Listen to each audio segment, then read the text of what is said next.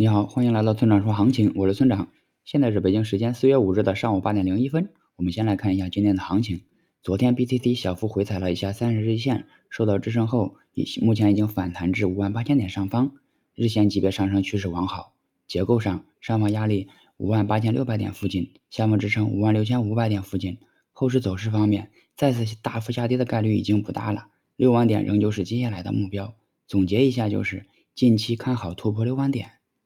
接下来是交易思维模块，很多散户在遇到或正在遇到的一个问题是，太在意短期的收益，具体表现在以下几个方面：一、过分关注短期波动，两三千刀的波动就足以改变他们对牛熊市的看法；二、过分关注每天的盈亏，甚至还幻想着每天都能有几个点的收益，这样一年就能轻松的将资产翻数倍；三、过分关注单一标的的收益，从而不能纵向的全局的看待整体收益。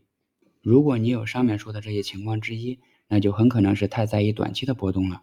那么这会导致什么样的后果呢？最直接的后果就是会让我们的目光变得短浅，从而只能看见眼前的收益，最终导致各种乱操作。而乱操作是牛市的大忌，是牛市中亏损的主要原因。因此，我们推荐的策略是，一定要将大部分的仓位放在长线现货上面。在这个基础上，若想再博取超额收益的话，那么就可以试试短线合约。好了，以上就是本期节目的全部内容。如果你想参考我的最新操作，请查看今天的策略版分析。拜拜。